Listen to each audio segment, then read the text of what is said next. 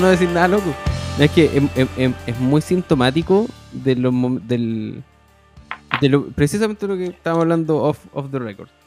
Eh, de cómo el, cómo el sistema está haciendo agua, de que lo constituyente, siendo una, un, un proceso que de manera un poco forzada está todo el mundo tratando de poner en mesa, no da, es que no tiene importancia. Es como que dentro del gran esquema de, de, la actualidad, eh, es, es un poco más que un trámite, pero no mucho más que un trámite. Entonces, por, eso mismo, como de qué vamos a hablar hoy, y es como que ni siquiera salió la opción, así como... No, es que aparte que lo que está pasando en, en Palestina es demasiado brutal. Yo creo que... y, tiene una, dimensión política, ¿no?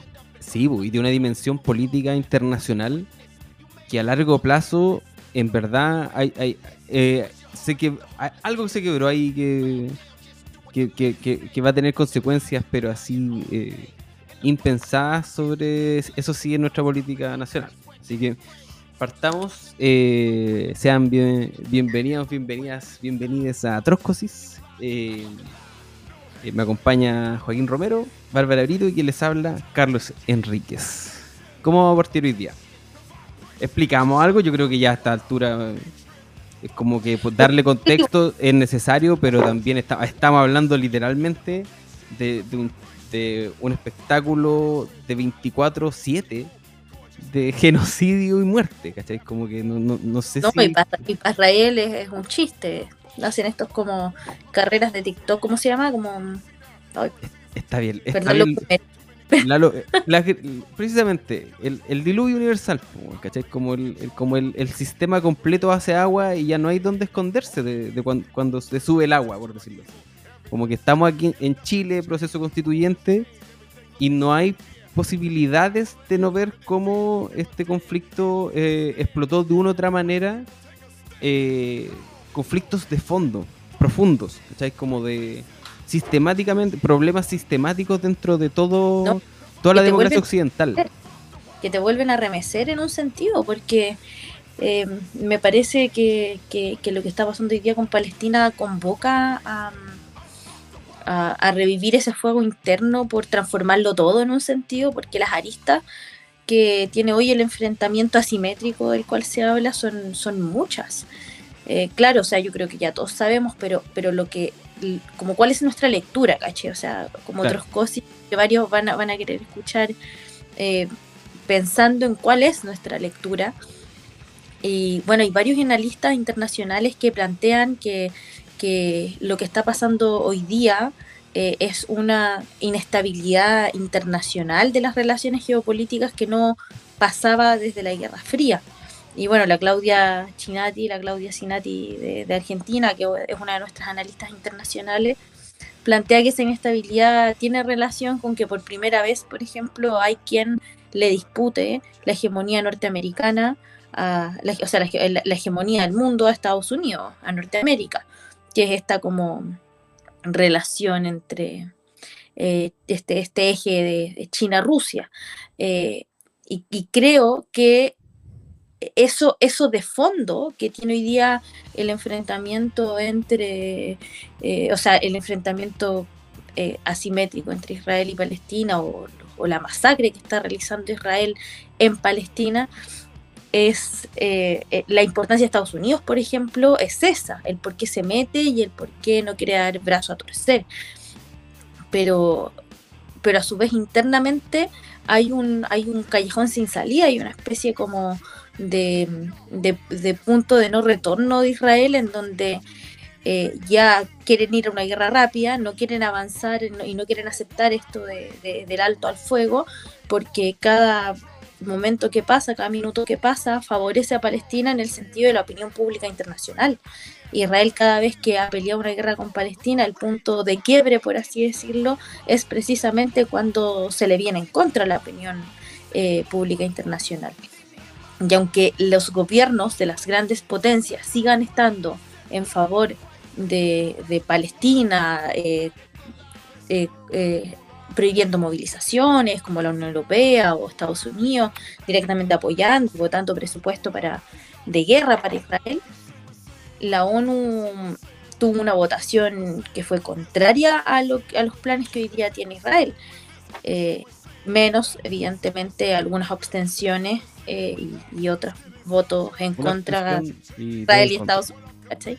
Y Somalia se, se Y después, o sea, a, lo que voy es que es que es que eh, cada vez más con las movilizaciones, sobre todo de, de la población de diferentes países eh, empieza a perfilarse mucho más como movimiento antiguerra.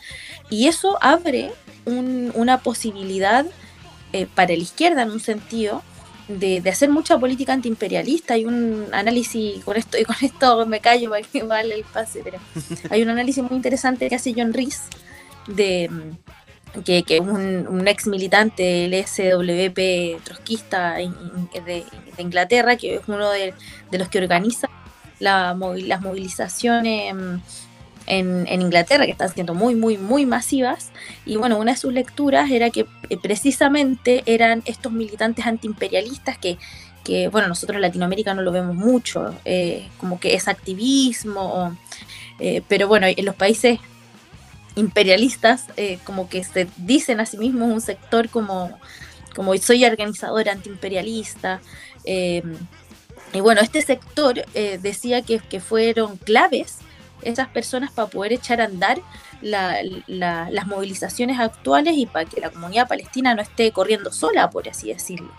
Y que eso abre una oportunidad a la izquierda para poder repensar el problema no solamente como del enfrentamiento del, o del discurso antiimperialista, eh, sino que también de, cómo reavivar a, este gigante dormido que es la clase obrera inglesa, por ejemplo. Eh, eh, entonces ahí John Rees decía, bueno, si, si no toma la clase obrera inglesa el problema de Palestina y no toma la lucha de Palestina en sus manos, entonces está condenada al fracaso porque hoy día hay un 76% de la población inglesa que está a favor que está dando Palestina, que está a favor de que, de que cese el fuego. Entonces, em, hay, una encrucijada, hay, hay, oportunidades para la izquierda y hay eh, una encrucijada estratégica. Eh, y con eso me quedo, porque yo creo que después en Chile hay una propia lectura de, cómo podemos como eh, llevar adelante esta campaña que, es clave para, poder em, reconstruir una izquierda revolucionaria, ¿cachai? O sea, el que no se mueve por Palestina no lo mueve nada. No, yo no, no, no, no sé para qué existe una izquierda que no se mueve con Palestina. Yo creo que con Inglaterra hay hartas cosas como, o sea, no, me quedo con lo de Inglaterra porque el tema de la opinión pública, porque Inglaterra fue uno de los estados que se abstuvo cuando la ONU votó la creación del Estado de Israel. No sé si por razones precisamente como tan democráticas, pero la opinión pública inglesa siempre ha sido muy sensible al tema palestino. De hecho, Inglaterra, durante, mientras ejerció el mandato británico, intentó evitar mucho tiempo la migración sinoísta eh, a, Palestina porque precisamente preveían que ahí se podía armar un polvorín eh, que podía terminar en cualquier cosa. Eh, y porque tampoco había una, nunca una sensibilidad muy, muy fuerte en la opinión pública inglesa con esta idea de formar una nación judía, que además es una idea que surge en Austria, ¿no? Como un país alemán, además. el sinoísmo viene de ahí el sionismo. Eh, yo me quedo con dos cosas porque para pensar en, el análisis también, ¿no? ¿Por qué, hay un movimiento antiimperialista tan fuerte como en las potencias centrales, o, bueno, en, Asia y en Medio Oriente y África? Se explica más por la proximidad étnica también, como con la limpieza que está haciendo Israel de, la comunidad árabe en este territorio. Pero también en, Europa yo creo que es interesante pensar que esto sea en un contexto en el cual las distintas potencias, principalmente Alemania, Francia, Inglaterra y Estados Unidos también por su parte, llevan bastante tiempo destinando millonarios recursos eh, del presupuesto fiscal, eh, al mismo tiempo que aplican ajustes y recortes en distintas áreas sensibles como para la, de, servicios para la población, precisamente para destinarlos a la guerra de Ucrania. Y ahora, además de esa plata enorme que le destinan a la guerra de Ucrania, eh, se suma esta cantidad enorme de plata que le van a destinar como a la que le están destinando de hecho a, a Israel y ayuda humanitaria para Palestina, que esa plata en realidad también es plata para Israel en un Entonces, eh, y, además, eh, precisamente por esta situación de ajuste, una situación económica mucho más, más regresiva, con un crecimiento económico bastante estancado, eh, Europa hace bastante tiempo también está viviendo como un auge de un movimiento sindical eh, bastante interesante. O sea, en Francia creo que el recuerdo está más fresco. En, Inglaterra también hubo huelgas muy masivas hasta hace muy poco que también habían marcado un punto de inflexión. De hecho, el, gobierno conservador de, ¿cómo se llamaba esta loca que duró como tres semanas? Liz. no me acuerdo, ella eh, que, de hecho había un video que como que comparaba cuánto duraba una lechuga en el refri y cuánto duraba la primera ministra y la lechuga en el refri duró más que la primera ministra, que, fue una primera ministra que hizo famosa porque dijo que iba a aplicar un plan como el de Milley, como de, bajar los impuestos como en un 50% y liberalizar la economía, quedó la zorra.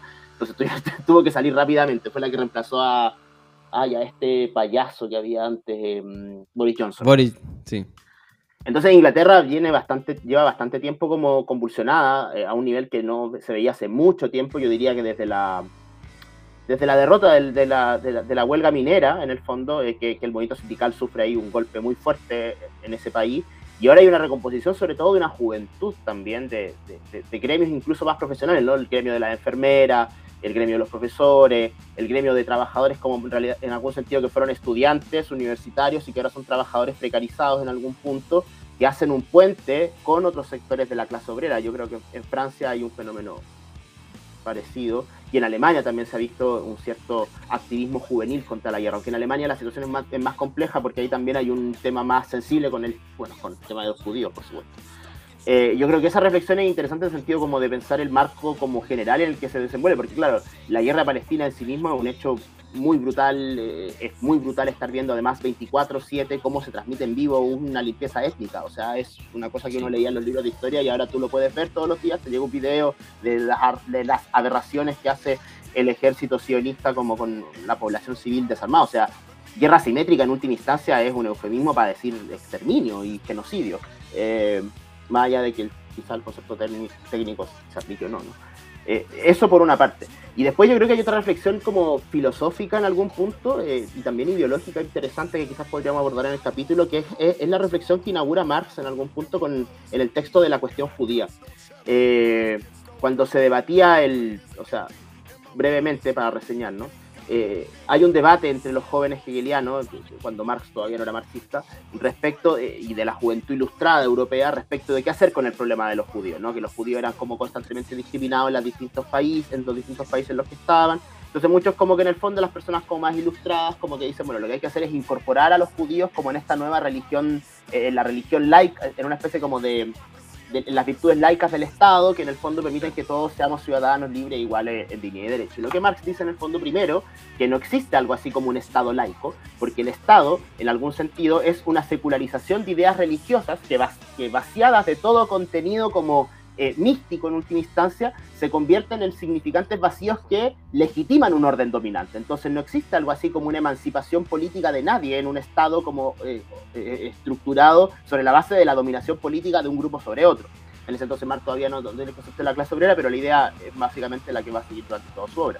Y después que en última instancia el judaísmo, bueno, él ahí tiene unas, unas críticas bastante fuertes contra, contra el judaísmo, contra la idea de un pueblo elegido, contra la idea como de, de en el fondo la idea misma de la religión como algo que se tiene que preservar como más allá de, la, de, la, de la tolerancia, ¿no? O sea, como que darle un espacio público a la religión. En última instancia la religión siempre, por una parte, eh, también es una fuente precisamente de eh, ideología para las clases dominantes, o sea, independiente de cuál sea la religión, eh, puesto en una situación de relacionarse con un Estado, siempre va a terminar siendo justificación de ese Estado. Entonces la posibilidad de que la humanidad se reencuentre toda como libre de todo prejuicio, libre absolutamente de todo tipo de trabas, es imposible con una religión. Entonces ahí vemos el problema como en algún punto, como para cerrar, ¿no? El problema de, la, de Palestina, porque mucho también hace la propaganda sinoísta de decir, bueno, todos los progres que en el fondo estaban llorando con los niños palestinos masacrados, en el fondo son personas que le hacen el juego jamás y no puede ser que ustedes, los homosexuales, también estén con el terrorismo y el Estado Islámico en última instancia. Y yo creo que lo importante, y, también por el efecto programático, es que la solución en Palestina no es eh, reemplazar el Estado sionista por un Estado islámico. Yo creo que eso... Eh, bajo ningún pretexto. Lo que tiene que haber es un Estado laico en última instancia. Israel es una teocracia. Eh, es una teocracia. Eh, y eso no es aceptable en ningún país de Occidente. O sea, imagínate, yo digo, no, bueno, yo creo que Chile sea un país teocrático, todo el mundo te manda la mierda en última instancia, pero no, a Israel se lo permite, ¿cachai? Eh, entonces, un, territorio que además ha sido ocupado históricamente por la población árabe también, eh, se les niega el derecho a existir en ese lugar solamente porque no comparten o no comulgan la religión colonialista, una religión que fue implantada con métodos colonialistas. con los mismos métodos con los que se desplazó a los indígenas en América Latina, a los africanos en África, o sea, bueno, yo creo que ahí también da para mucho pensar como el programa de cómo, eh, de que en el fondo la solución al problema también pasa por una, por el necesario levantamiento como de la clase trabajadora árabe, em, en última instancia, por que permite emanciparles del dominio imperialista que ejercen también las potencias occidentales en la región. Si finalmente Israel igual es un enclave estratégico de las potencias occidentales. Em, ya, yo quiero, yo, eh, estoy de acuerdo, estoy de acuerdo. Eh, Elizabeth Truss se llamaba la la primera ministra. Eh, quiero eh, ampliar el, el, problema a, algo más internacional, eh, porque siento que estamos viviendo momentos muy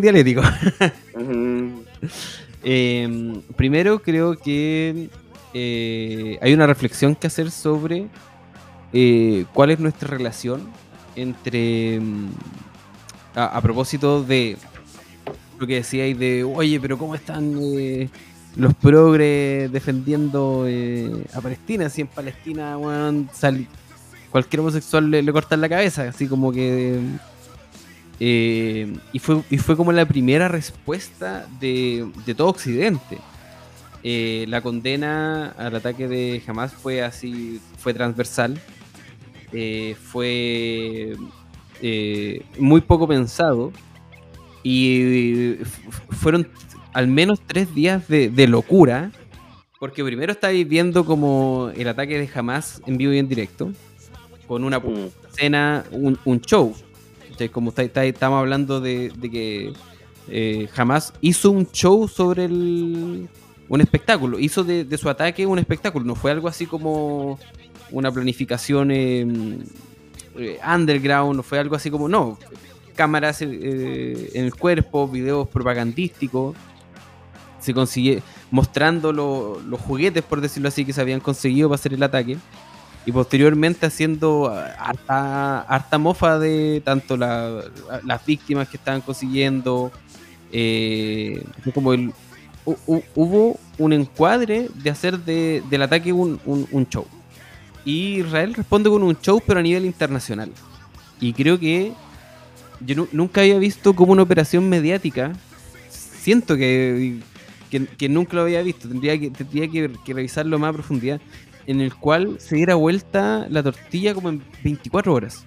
O sea, como esto fue el día miércoles, si no me equivoco. Y el jueves, eh, Netanyahu estaba mostrando cómo, cómo bombardeaban la ciudad así impunemente. como y fueron así 24 horas sin parar de, lanzar bombas, de mostrar cuerpos. No, estamos hablando de como la gente compartiendo, estamos hablando de medios oficiales, estamos hablando de, cuentas oficiales, como por parte de, Israel, eh, mostrando su, versión del espectáculo. Esto es un espectáculo. Matar a los palestinos es, es un espectáculo y lo vamos a disfrutar. Claro. Y eh, en, esa, en esa parada el, mundo ya había tomado posición por Israel. Eh, y creo que el Condoro es enorme. Enorme porque esto va a tener consecuencias que nosotros no... Es difícil revisarla desde ahora. Pero primero, creo que se viene una debacle eh, grande de las ideas progresistas a nivel occidental al menos. Eh, debido a este apoyo transversal, al menos por ejemplo del, liberalismo y progresismo europeo. O sea, el, el, quedarse atrapado. Yo no creo que se, hayan quedado atrapados, o sea, están, activamente a favor de Israel. Alemania, estamos hablando de partidos de izquierda, estamos hablando de, de. Y no partidos de izquierda chicos, estamos hablando de, los partidos oficialistas de tendencia de izquierda a nivel internacional en Occidente están por Israel.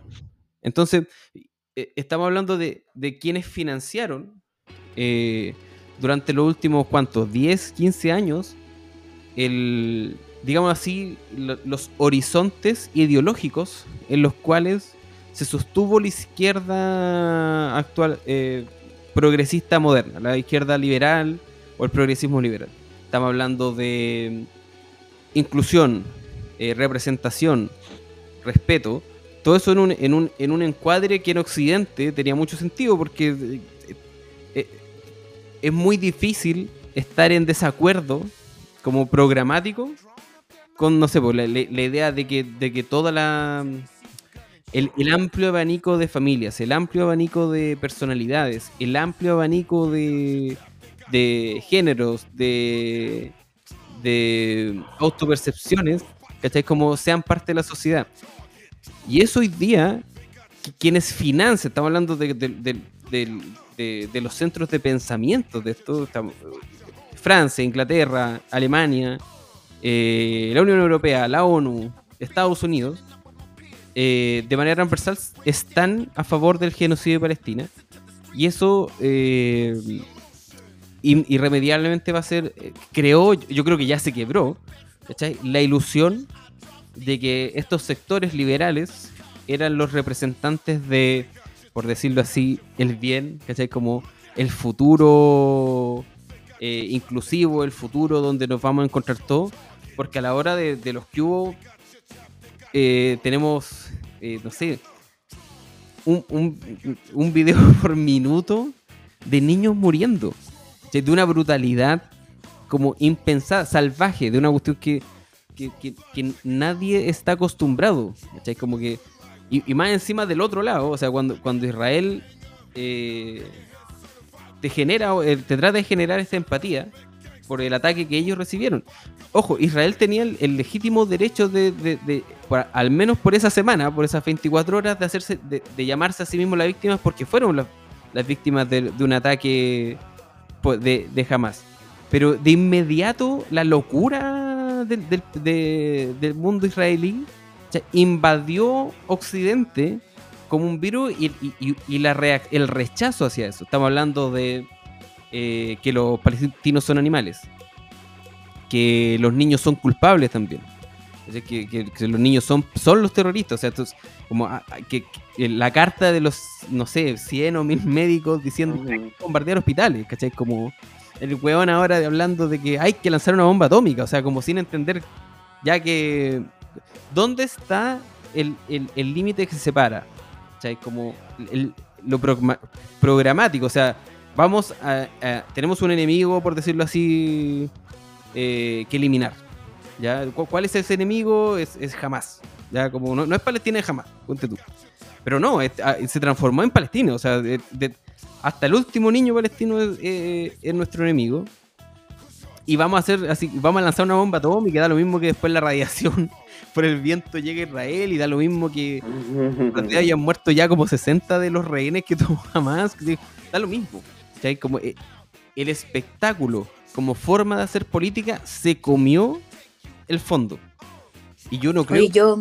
una ah, atrás ahí que, que sea que, o sea, yo creo que no hoy día, me refiero como, pero al menos eh, el, ese quiebre de cómo se van a definir las políticas de aquí al futuro eh, va a ser difícil de manejar, porque no, nos obliga irremediablemente a quebrar con, el progresismo liberal. Irremediablemente. Este es como. Va a ser mm, difícil. No, no, no, no, no, como en, lo, en, las ideas progresistas, sino que con los movimientos progresistas, con sus líderes, porque cuando salga AOC, no sé, con su pañuelo verde, ¿cachai? Diciendo cesa el fuego cuando están financiando el. ¿Cachai? Todavía el, con, Alejandro Casio Cortés, para los que no saben la sigla, por si acaso. Ah, sí, una, es senadora, ¿cierto? Diputada, eh, representante por el distrito de, Brooklyn. Ya, pero, pero eh, eh, estamos hablando de una de las representantes de izquierda, por decirlo así, norteamericana, ¿qué le vaya a creer cuando salga con el pañuelo verde diciendo, sí, cesa el fuego y todas esas cuestiones? Como que ya como, eh, hay, hay, una cuestión estructural que se quiebra. Y eso yo sí creo que va a generar una, una debacle en el financiamiento y en las estructuras que sostienen la idea del, progresismo liberal, al menos aquí en Occidente. Oye, Jaco, ¿tú querías decir algo respecto a eso último que dice el Carlos? ¿O no? No, no, no, no, no. Ah, eh, ah, ya. No, es que yo quería plantear algo porque me parece interesante O sea, claro, es, es un espectáculo para los israelíes, es un espectáculo. Lo transformaron en, tendencia, eso, en tendencia en, TikTok. Em, cualquier forma de burla, o sea, palestinos siendo torturados, oh, eh, como tendencia en TikTok. Es una brutalidad, pero bueno, pero más allá que de, nombrar todas las cosas y las brutalidades que hemos visto por a través de las redes sociales, eh, creo que, que, merece reflexión el problema de, cómo abordamos marxistamente lo que estamos viviendo, ¿cachai? Entonces, claro, está por una parte el problema de Hamas y esa pregunta insoportable de parte de todos los medios de comunicación, y condenas a Hamas, y condenas a Hamas, y condenas a Hamas. Y por otro lado, que, hay un debate ahí que nosotros también tenemos respecto a, los métodos de Hamas, pero ¿a qué métodos?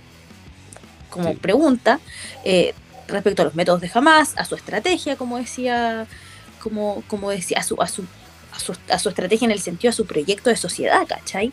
Que nosotros tenemos un debate.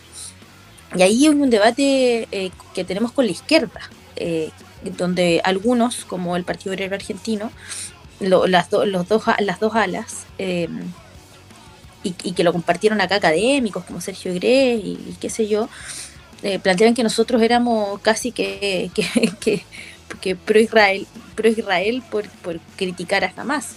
Eh, y ahí hay una reflexión interesante, que es que eh, nosotros... Ese nadie, puro. Hay que negar el derecho a poder eh, cuestionar más de fondo también Pero además, ideas, Entonces, ah, no, no, dale juego. No, solamente un punto, o sea, jamás es una invención de los israelíes y de los norteamericanos. Todo el movimiento extremista eh, islámico no es algo que existía como, o sea, es como lo que hicieron en Afganistán para enfrentar a los soviéticos, en el Medio Oriente para dividir al movimiento panarabista y para enfrentar el movimiento de Nasser, o sea, también es como desconocer la propia historia, o sea, jamás es el, es el típico receta norteamericana de como dividir al movimiento árabe, crear como movimientos como eh, islamistas radicales que se les viene en contra, Entonces como que decir, como por criticar a jamás, como que eso es, bueno, eh, paréntesis nomás. No, no, claro, y aparte como más de fondo es como un, negar que, que, dentro de, o sea, es como, es como que acá nosotros reivindicáramos eh, ciegamente la, lucha que al pueblo mapuche y, no nos dejaran cuestionar a sus direcciones, ¿cachai? Cuando nosotros tenemos diferencias con la CAM, por ejemplo, y, las decimos y las planteamos, y eso no significa que nosotros férreamente defendemos el derecho a la autodeterminación del pueblo mapuche, la desmilitarización de la Araucanía, y estamos de ese lado, o sea, nosotros nos ubicamos en el lado de la resistencia palestina es un genocidio. Y ahí no, no, no, no, nos perdemos, pero tampoco nos perdemos en, en, qué, cuál es la sociedad que nosotros queremos, ¿cachai? Eh, y ahí me parece que es súper interesante después como pensar el problema que tú decís del Estado laico y volver a la cuestión judía, porque ese son, es como el inicio de, de, de, de digamos que Marx llegó al problema del socialismo precisamente por el análisis de la cuestión judía, ¿cachai? Donde decía, bueno, un Estado laico evidentemente no, no, es, no hace incompatible que convivan diferentes religiones eh, y, nosotros tenemos que defender ese derecho a que convivan diferentes religiones porque en realidad eh, tú no puedes llegar y abolir por decreto una religión. Es imposible, porque ¿qué es la religión? La religión es, eh, eh, es como, es una, no, me acuerdo exactamente la frase. El llanto lastimero de la criatura oprimida. Claro, también dice como que son las necesidades, eh, es muestra de las necesidades deformadas de, del ser humano, ¿cachai? Una deformación de las necesidades reales del ser humano. entonces, bajo esa concepción marxista de la religión, tú no puedes abolir la religión si no es a través de una transformación social radical. Claro, en la, que, el mismo Estado laico es insuficiente porque el Estado laico en realidad es otra forma de religión, la religión de la dominación burguesa, porque todos estos conceptos como derechos humanos, democracia, ciudadanía, que en realidad son conceptos vacíos, en el fondo son conceptos religiosos que buscan una cohesión, una fidelidad como de los ciudadanos con el orden establecido en última Claro. Claro. Entonces, súper interesante es ese punto, ¿cachai? Como, como de que si tú cuestionas la religión porque adormece, adormece, porque, porque hace que, que, que, las personas no nos veamos, los seres humanos no nos veamos como sujetos y, y, depositamos nuestra confianza eh, en el paraíso o en cualquier otra cosa, ¿cachai? O en el Valhalla o en cualquier otra cosa, ¿cachai? Como, ¿qué es entonces lo que nos puede hacer em, que la religión deje de existir y deje de hacer eh, el opio del pueblo, ¿cachai? Claro, no se puede. Y ahí, y ahí, y ahí, claro, y ahí nace el socialismo y, ahí el pensamiento de, la transformación radical de la sociedad en la cual nosotros vivimos, ¿cachai? Entonces, eh, o sea, el, debate con Hamas me parece que más que el método, porque claro, nosotros, ¿qué criticamos de Hamas cuando porque decimos el método, la estrategia, la política, el programa de Hamas?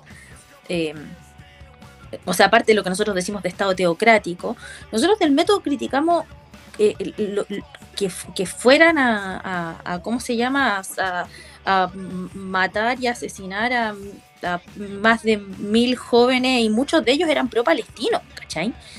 Eh, eso, algunos de ellos eran pro-palestinos, o sea, salía ahí eh, uno, un, hermano de uno de los asesinados diciendo, oigan, como que no queremos, mi hermano no querría esta masacre acá. Bueno, no sé si habrá sido el único de todos ellos, pero bueno, al menos uno había, ¿cachai? No, pero, da lo mismo, porque Entonces, ese método... independiente, de, la, decapitación, secuestros de bebés, todas esas cosas como horrorosas. Ahora, ahora, evidentemente que, que, que eso, esa, esa discusión respecto a los métodos que estaba el 7 de octubre, es diferente a la que hay ahora, ¿cachai? O sea, ahora hay una avanzada de, eh, por tierra, eh, o sea, además de los bombardeos brutales, hay una avanzada por tierra del ejército de Israel, donde si nosotros no estamos a favor del derecho a defensa y restricto eh, de la resistencia, a favor de la resistencia palestina, ahí te creo, te, te, creo tu debate respecto a, dónde estamos parados, ¿cachai?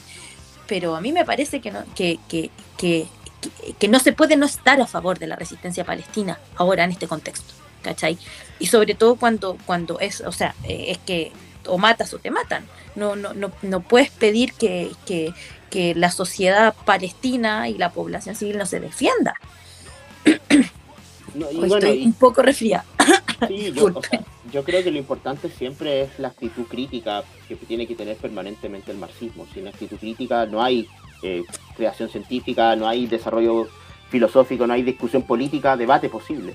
Eh, como bien decía Bárbara, o sea, la crítica, o sea, uno puede apoyar irrestrictamente el derecho a autodeterminación del pueblo mapuche, pero eso no significa que uno no puede como criticar como abiertamente cuáles son los métodos de la resistencia precisamente para lograrlo y si son esos métodos realmente efectivos para lograr los fines. Yo creo que esa es la idea de un pensamiento estratégico y una organización política tiene que pensar estratégicamente. Lo mismo, por ejemplo, eh, pienso yo con la resistencia a la dictadura, porque nosotros fuimos la única organización que nos salió a prenderle velitas a Atelier.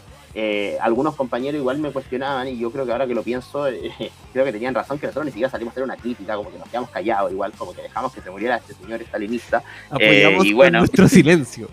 no, no sé si apoyamos con nuestro silencio, yo creo que era una, era una discusión difícil por el estado de ánimo, pero de todas maneras, eh, que lo interesante es que en última instancia el señor, claro, o sea, el, heroísmo y la entrega de todos los militantes eh, en la lucha contra la dictadura es una cuestión que reivindicamos. Pero hay que discutir que el método fue, fue un error, fue un fracaso, no, no funcionó, no cumplió el objetivo de derrotar a la dictadura. Y por todas las explicaciones, las el atentado eh, más allá del atentado y, de los medios técnicos y de la discusión que tú puedas hacer de los medios técnicos, la estrategia del Partido Comunista era de subordinación a la democracia cristiana y a la burguesía nacional para crear.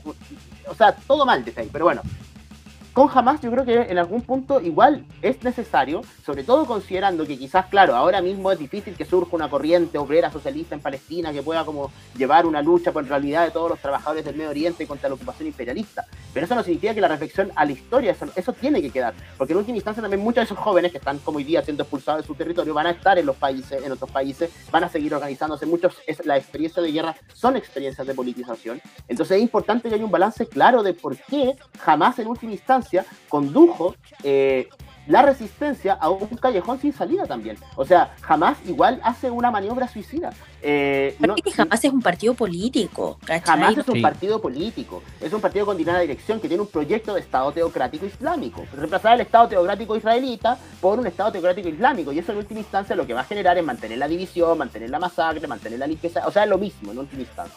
Eh, y el movimiento que hacen es un movimiento en algún punto también desesperado, por supuesto, alimentado también por la situación desesperada a la que Israel ha conducido al pueblo palestino durante estos 50 años desde que existe ese Estado, por supuesto. Eh, se explica por qué en última instancia estamos también en estas circunstancias con la resistencia. O sea, porque claramente criticar a la resistencia no significa en algún sentido no combatir a su favor, El tema es que nosotros también combatimos eh, por la resistencia antiimperialista, pero también buscando ganarnos, a su, ganarnos al, apoyo que tiene esa dirección, o sea, hay que ser muy claros también con el pueblo palestino en algún punto, de que la única manera que tiene realmente de triunfar esa causa es por la unidad en el fondo de todos los trabajadores del Medio Oriente, independiente de su religión, independiente de su condición étnica, contra el imperialismo. Eh, y agitar proyectos religiosos étnicos en última instancia lo único que permite es que se mantengan divididos esos países y que el imperialismo siga haciendo lo que siga, ha hecho durante todo este tiempo, que es básicamente poner una cañería y llevarse todo el petróleo, ¿cachai? A mano en última instancia. Eh, y, ese, saqueo que también vivimos en América Latina eh, nos pone en una, O sea, es como en el fondo como criticar a Maduro no nos impedía, por ejemplo, estar absolutamente en contra de la intervención norteamericana en Venezuela. Hace algún tiempo que incluso se intentó hacer intervención militar norteamericana en Venezuela. Y yo creo que si eso hubiese pasado, hubiésemos estado, por supuesto, absolutamente en contra de la invasión norteamericana en Venezuela, pero eso no nos hubiese impedido, por supuesto, criticar a Maduro y cómo Maduro llevó la situación hasta, ese punto. Y lo sigue llevando en algún punto, ¿no? Eh, más allá de no, claro, ahí hay miles de ejemplos. Hay miles, de, ejemplos. Hay, claro, y una nota de Matías Mayelo muy buena que, que salió ahora hace unos días que responde precisamente también al problema de, la cuestión del método de Hamas, que, es, derivar en que, en, que, en que nuestro debate más que el problema del método, no método, porque nosotros evidentemente creemos que tiene que haber, o sea, es que no puede no haber resistencia. Mm. ¿Quién deja que te maten una y eh, otra vez? ¿Cachai? A, tu familia, a tu, no, es, es, a tu familia completa. No se puede, o sea, el derecho a defensa que defiende Estados Unidos por parte del Estado de Israel en realidad el derecho a defensa es el derecho de defensa de, Palestina, ¿cachai? La hipocresía norteamericana y el sentido común que impone en, la llamada comunidad occidental eh, eh, es el mundo al revés en un sentido, ¿cachai? Pero más allá de eso, la profundidad de nuestro debate tiene relación con la estrategia, ¿cachai? Y hay un punto de estrategia política también, o sea, ya, eh, más, allá de, hablar de, la, del debate de ideas y de, proyecto social con Hamas, eh, es pensar que hay una cuestión de debate de, estrategias que tiene que ver con cómo nosotros pensamos en la construcción de un partido revolucionario y de transformación social. Eh, y ahí hay un, buen ejemplo que da Matías, eh, que me parece que se llama la, nota de una vez más sobre, sobre la posición de la izquierda frente a la estrategia y los métodos de Hamas. parece que así se, se llama el artículo y habla un ejemplo sobre, sobre la guerra de, Japón en China eh, y cómo, y cómo el, el, trotskismo, la posición de Trotsky era que tenía que estar eh, con Chiang Kai-shek eh, enfrentando a los japoneses, pero ese, esa alianza común no redundaba en que tú te quedas callado, ¿cachai? O sea, tú a la vez que estabas ahí con Chiang Kai-shek ahí enfrentando al, a los japoneses, tenías que estar preparando a la vez eh, la, revolución obrera y socialista y, para derrotar a Chiang Kai-shek, ¿cachai? Eh, entonces creo que hay un problema como muy importante que tiene que ver con, con, poder obrero, que tiene que ver con estrategia socialista y que tiene que ver con, con que el método tiene relación con qué sociedad estáis construyendo, ¿cachai? Sí. Ah, ah, Entonces, ah. no, es, no es un problema de método, es un problema de estrategia profundo, ¿cachai? No, y, también es que se, ve mucho más expresado. Ya, primero, eh, eh, siempre va a ser difícil como entrar en, discusiones con, sobre todo en una circunstancia como esta, donde te están eh, televisando, ya no televisando, te están así el, espectáculo 24-7 de, la hiperrealidad del genocidio. O sea, lo, estáis viviendo, lo estáis, estáis presenciando los ataques personales. Entonces, siempre va a ser difícil, como a nivel mediático, entrar en discusiones con eh, los grupos de resistencia, porque tampoco vamos, podemos entrar en, discusión con, con Israel porque renegamos de lo que está haciendo Israel, Como que siempre va a ser, como, ¿qué discusión podéis tener con una teocracia fascistoide, que está haciendo un genocidio. No, claro, y no tenéis nada que decir. Nada que decir. O sea, tenéis que condenarlos y punto. Entonces, obvio. Pero el, tema de estratégico es importante, porque hay un cambio paradigmático, ¿cachai? Como que, que, que está en ciernes frente a los métodos de lucha. Y eso eh, sí nos pone a todos como en... Eh, al menos a ponerse a pensar. Cuando fue eh, posterior a la Segunda Guerra Mundial, cuando Rusia entra a Alemania, eh, Rusia tiene tomando la herencia más mongola que tenía, toma un acuerdo tácito eh, de que la población alemana, los civiles, tenían que recibir un castigo por todo lo que habían hecho. ellos tenían que sufrir también, ¿cachai? Lo que lo había hecho la guerra. Eran responsables de la guerra y por lo tanto tenían que sentirlo. Y se llegó a un acuerdo tácito, no de, de, estas órdenes que nunca quedan escritas y de, de violar a todas las mujeres alemanas que se encontraron. ¿Cachai? Eso, eh, pero ojo, ¿cachai? Esto es parte de la brutalidad de la guerra, ¿cachai? De, de, la, complejidad del humano en circunstancias de mega hipersupervivencia. Pero la diferencia es que de, estos ejemplos han existido toda la historia. Pero tanto los soviéticos como los ingleses, como los norteamericanos, esto no eran cosas que tú publicabas así en el diario oficial. Weón, violamos a todas las mujeres alemanas que encontramos. ¿cachai? Eso no pasó nunca en la historia. Hasta este conflicto. Quizás con el de Ucrania, pero aún así, Ucrania y Rusia, ¿cachai? Ocultaban, tenían el velo puesto de la guerra, ¿cachai? Igual yo lo matizaría, porque la idea del castigo colectivo o de impactar eh, para disuadir o para eh, importar un mensaje ha sido parte del lenguaje de la guerra siempre. O sea, sí, sí, sí. estamos hablando del oficialismo, estamos hablando del mensaje. Una cosa es. Eh, o sea, más que nada Estados Unidos, o sea, a veces una imagen vale más que mil palabras. el lanzamiento de la bomba atómica tuvo como objetivo uno, propaganda básicamente, mostrar nosotros somos los que tenemos la capacidad de destruir el mundo, somos la principal potencia, pero no era necesario. Claro, pero consideramos que... al menos no, no a este, a este nivel de, ver todos los días, cada segundo en tu teléfono, ah, cómo asesinan niños, como, La foto de la, la foto de, de, la bomba atómica es la bomba atómica. No es en los guanes desintegrados, ¿cachai? Como calcinados en el suelo y reventados Igual sí, igual sí, pues está la, la, clásica foto de los niños. Pero esa es posterior. Pasó lo mismo con Vietnam. Faltó en Vietnam, en Vietnam, en Vietnam empieza la foto. Pero la foto fue en contra de la guerra, ¿cachai? Y lo mismo va a pasar acá. Sí, pero eh, es que este, a esto voy a ir con la diferencia. Cuando, por ejemplo, creo que esto partió con la guerra de, en el con la guerra de, en, la, en, la, invasión de, Afganistán y con Irak, después del atentado a las Torres Gemelas, en donde ya empezaron a mostrar no solamente de, nuevo, de manera oficial las brutalidades, como el vanagloriarse de la brutalidad como objetivo principal. De nuevo, el, hacer de la guerra ya no algo moral ideológico, sino que un espectáculo, y que sea el espectáculo el que guíe ideológicamente a los demás actores. Creo que, y ese paradigma hoy día es claro, o sea, estamos viendo aquí la idea de que... pero, es que el espectáculo no guía a los actores, el espectáculo es la forma en la que eh, se legitima ideológicamente un orden social. No, no, no, no, no creo, o sea, hay una situación económica que, que, lleva a las distintas potencias a estar en un escenario de mayor conflicto y mayor disputa geopolítica. De esa situación eh, se desprende un conjunto de conflictos regionales por ahora eh, eh, y, de, convulsiones sociales, por otro lado, a la cual los distintos gobiernos y, los, y sobre todo las distintas, la, clase dominante de conjunto tiene que responder buscando relegitimar su orden social.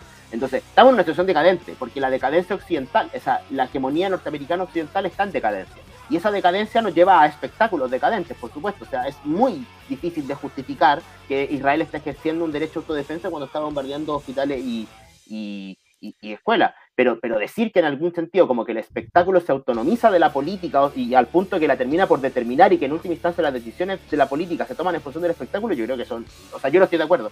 Eh, pero es que hay un punto que sí, hay un punto que sí, yo creo que no totalmente, ¿cachai? Obvio que no, obvio que no. Eh, primero están los intereses políticos, pero, pero después... o sea, hasta dónde eso se le escapa a las manos, ¿cachai? Porque, porque lo que está pasando con Israel y por qué, lo que, lo que yo decía al inicio, o sea, mientras más tiempo, una guerra prolongada no le conviene a Israel y por eso no quieren el cese al fuego, por eso no quieren alto el fuego, porque cada día que pasa, la opinión pública está más a favor de Palestina por las por, lo horrible que uno ve todos los días, a cada segundo, ¿cachai?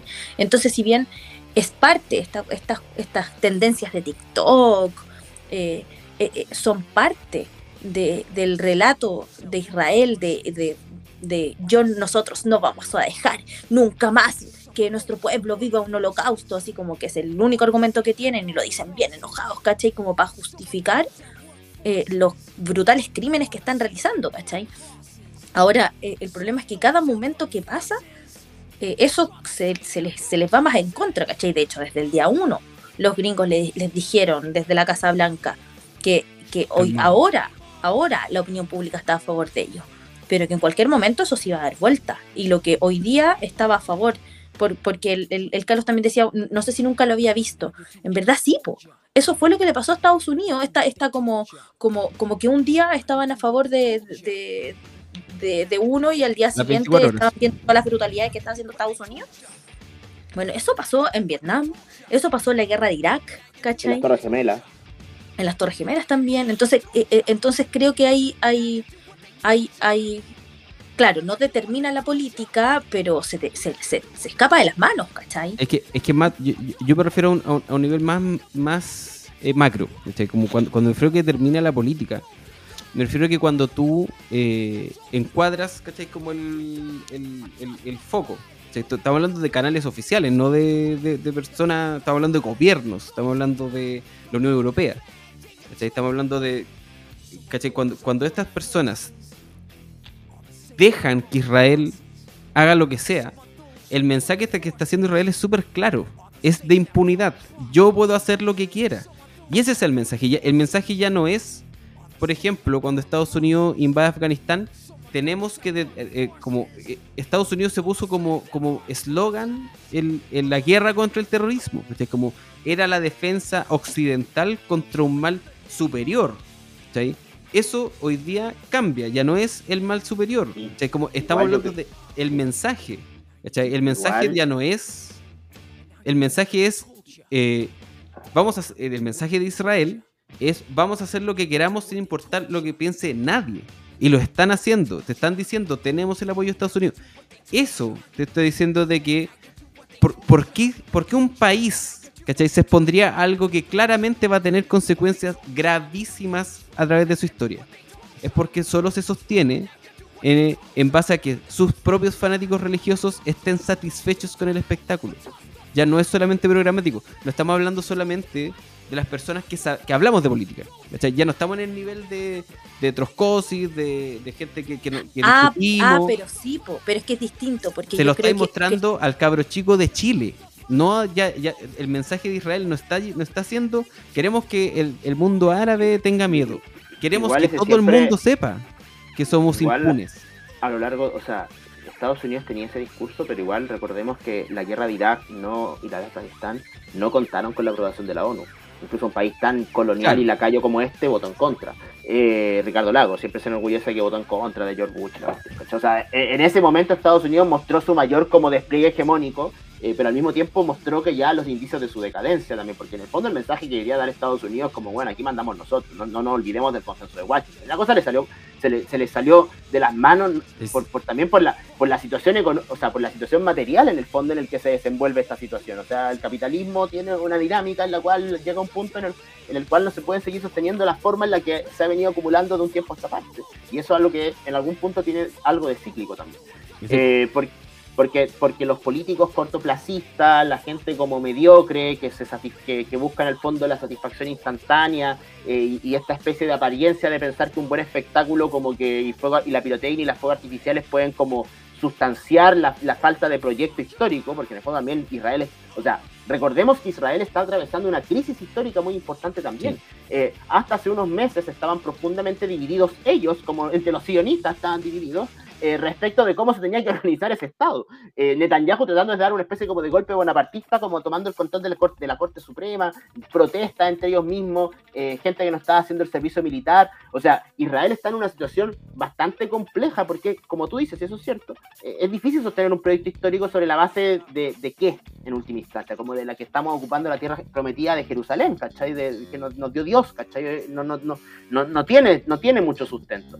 Y la forma de mantenerlo es como avivando el y bueno, la extrema derecha a lo largo de todo el mundo y con quien Netanyahu tiene además muy buenas relaciones, recordemos que Netanyahu tiene muy buenas relaciones con toda la extrema derecha del mundo, desde Milley, Trump, todo, toda esa gente, en última instancia expresa eso, ¿no? Como la necesidad de satisfacer como esa carencia de proyecto histórico en el espectáculo y en el show. Ahora, yo creo que sí, en nuestro momento histórico tiene distintos eh, matices porque estamos en el mundo de las redes sociales y podemos ver matanzas de niños, y eso es indudable, que es un fenómeno nuevo, el cómo nos ponemos eso. Pero igual a lo largo de toda la historia siempre hemos tenido en situaciones de crisis esta tropa de políticos mediocres que se satisfacen con respuestas como de corto plazo para dejar contento a su amo y después, bueno, o sea, ahora la interna yo me, yo me abro a pensarla, ¿cachai? O sea, me abro a pensarla, pero también le pongo el límite. Yo, eh, yo tampoco creo que termine la política y tampoco la política interna. Ahora, lo que sí es verdad es que es, el relato interno, o sea, precisamente porque había tanto conflicto interno en Israel, es que eh, esta estetización de, de, la miseria y de la brutalidad es, es, es, una cuestión bien macabra, ¿cachai? O sea, Walter Benjamin se me viene a la mente de, de, de, eh, de cómo hermosear eh, las masacres, cómo, cómo, hacer bonita una guerra, ¿cachai? Y, con eso está jugando Israel a la interna. O sea, acabo de ver como un, uno de estas.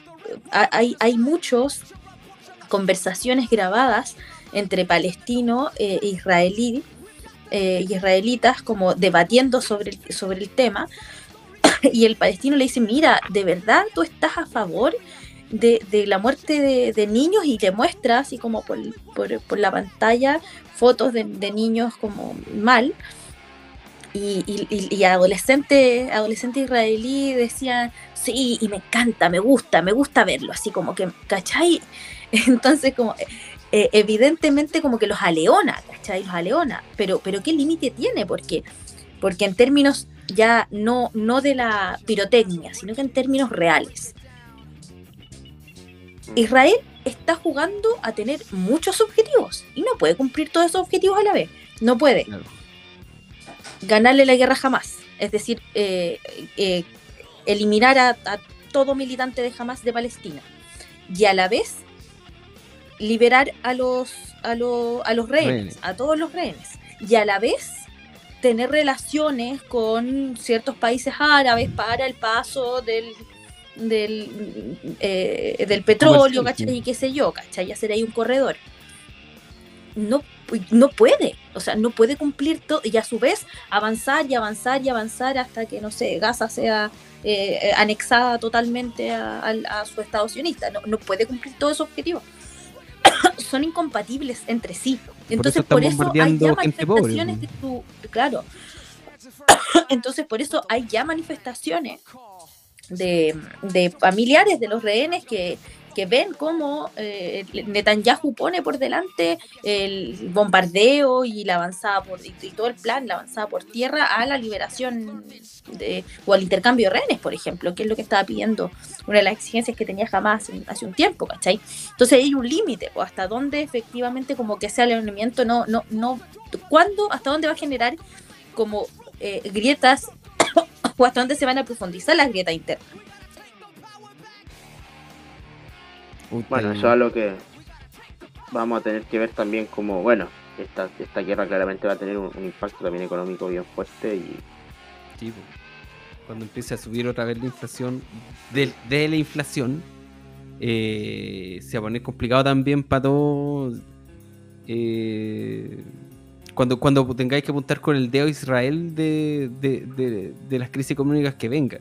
O sea, como que esta tiene, o sea, tiene objetivos quizás muy claros. Hay hay harto que nosotros no podemos ver porque hay como planes militares a largo plazo que, que no, no, están revelados. Porque como se ha hablado mucho de que esto quiere interrumpir la, la famosa ruta de la CA 2.0 que quiere formar China y Rusia con el corredor por Irán.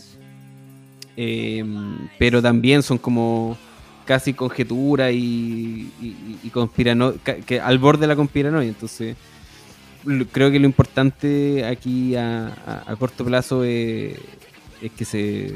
Primero, que haya un cese del fuego y, y, hacer un paralelo a, la idea de que cualquier Estado puede, puede hacer un genocidio eh, abiertamente.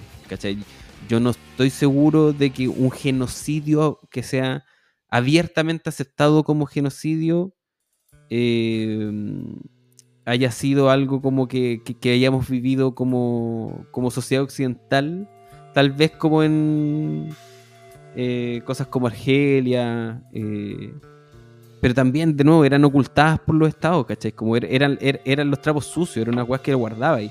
No era la weá que lo, lo, lo, mostrabais como el... Y las redes y las redes sociales igual en algún punto, más allá de que está lleno de teorías conspiranoicas sobre cómo nos determinan la mente y nos vuelven como ovejitas dóciles del poder, en última instancia igual es algo que se les viene en contra a la hegemonía burguesa, porque hoy día como nunca...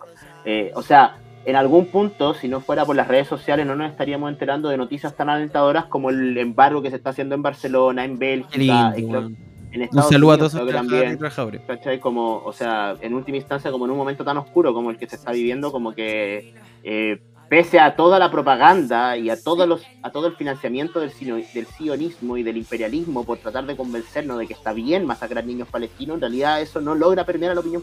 O sea, hay un sector importante de la opinión pública que no está permeado y, yo diría que, y eso además no solamente es como, oh, sí, qué malo lo que pasa en Palestina, ¿no? sino también eh, eh, llama a la acción, llama a la movilización, o sea, eh, estamos hablando de trabajadores que pueden arriesgar perder su sueldo también, como por, por, acciones como esa, ¿no? Y algo que puede ser tan tan pequeño en última instancia, en realidad, por último, es, una señal de, resistencia también, ¿no?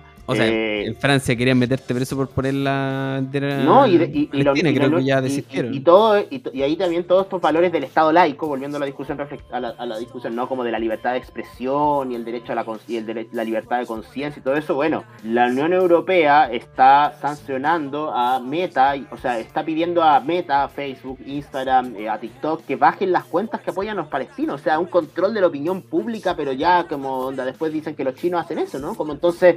Todas compañías que tienen fuerte inversión israelí.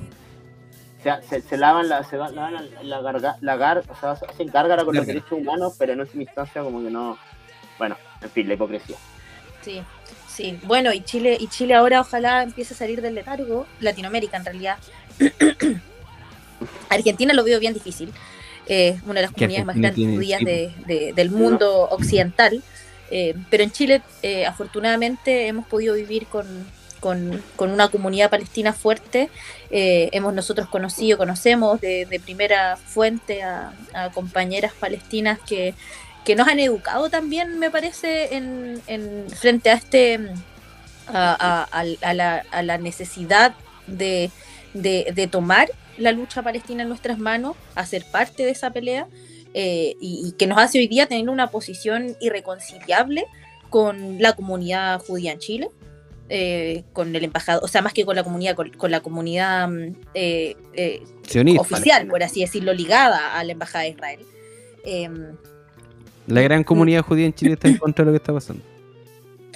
Claro, pero hablando de comunidad en términos amplios, ¿cachai? hablando de, judíos. No, oficialmente, estamos hablando de judíos. O sea, bueno, nosotros tenemos compañeros que son judíos en, todo el mundo también, ¿cachai? Y, hay movimientos muy fuertes. No, no, no nos compramos eso de, de que, de que por plantear que, hoy día estamos en contra, totalmente en contra del Estado de Israel, eh, somos antisemitas, ¿cachai? Eh, eh, creo que eso ya, ya, es parte de, algo que, todos quienes estamos a favor de Palestina reconocemos, ¿cachai? pero nos hace también plantear claramente que el Estado de Chile tiene que romper las relaciones con Israel y es una cuestión antiimperialista, ¿cachai? Porque claro, en, en Bolivia se rompieron las relaciones con Israel, pero no, tenían relaciones tampoco con Estados Unidos, o, las relaciones no digamos que eran muy estructurales, pero en el caso de Chile, Estados Unidos es el segundo mayor inversionista, ¿cachai? Entonces, eh, creo que, eh, esa exigencia eh, es muy importante porque además pone, pone al gobierno de Welch entre la espalda y la pared. Para mí no lo van a hacer.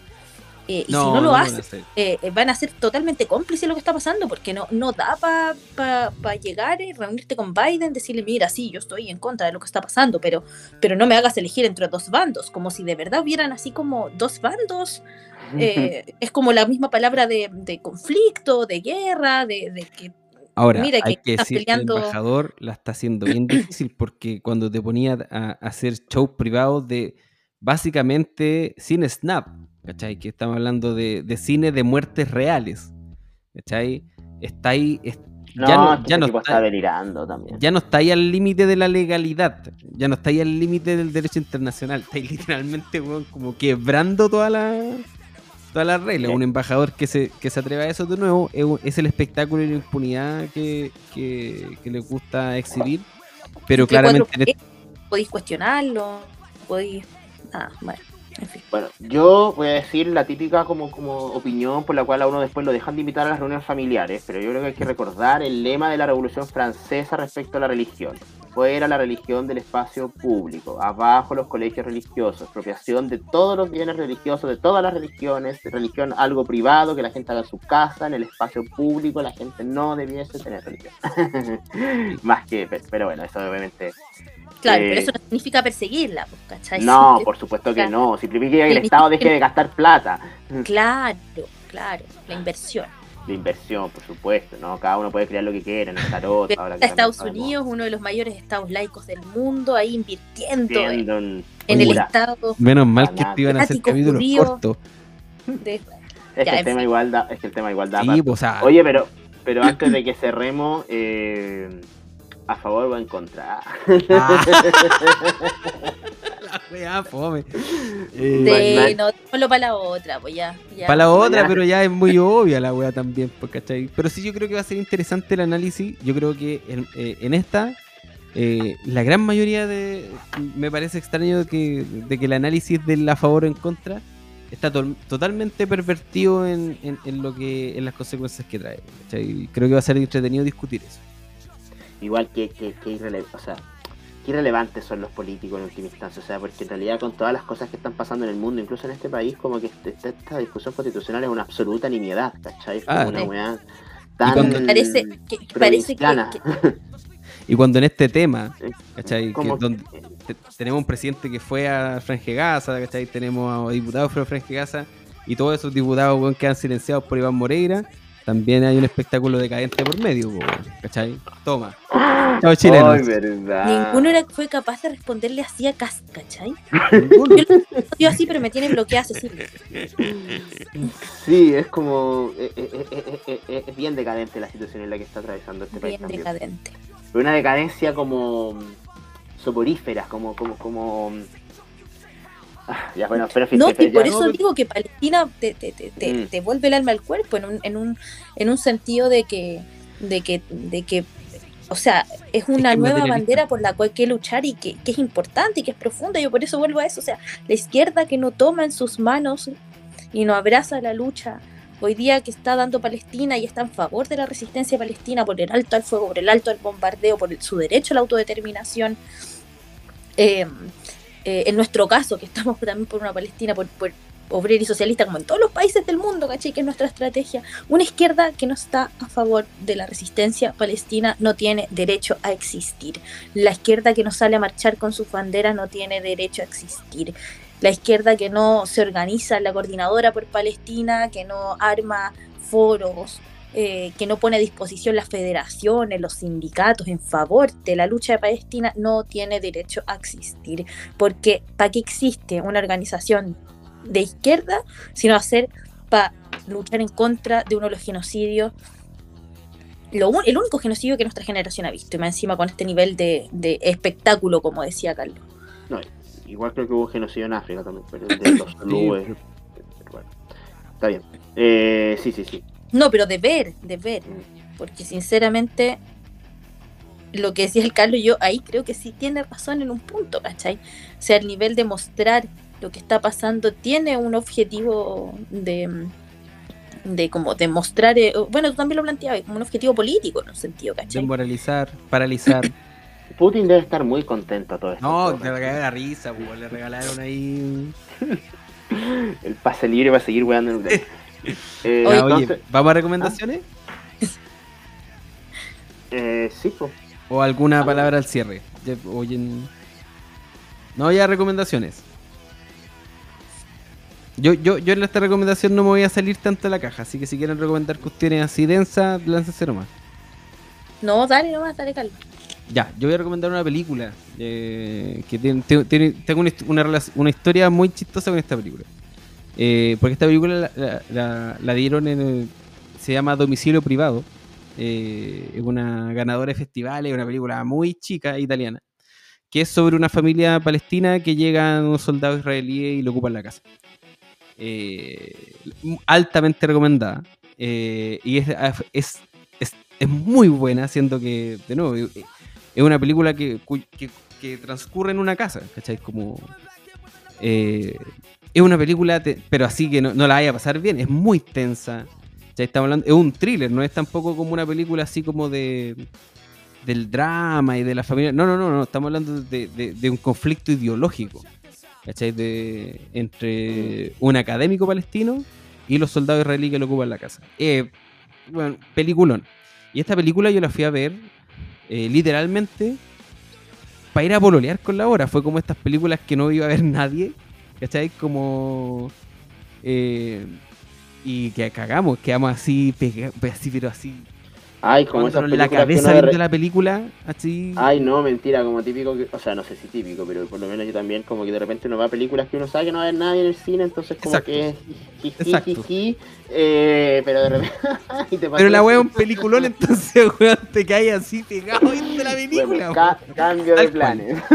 Tal cual. porque... Creo que es la mejor recomendación porque está comprobada que, que, funciona. No, tal cual, tal cual. Es, es de estas cosas que como que eh, es, de nuevo, es, una película muy contraria que siempre recomiendo porque es muy pequeña, pero ocupa muy bien sus recursos, ¿cachai? Es una cuestión que te agarra desde el minuto uno, que te, pone así la, la, impunidad del rifle en la cara, eh, pero te muestra también algo que, es difícil de comprender también para quienes no no, no, no, somos palestinos o, no tenemos una relación íntima con el conflicto. Que es como la, resistencia espiritual eh, ante una injusticia tan grande.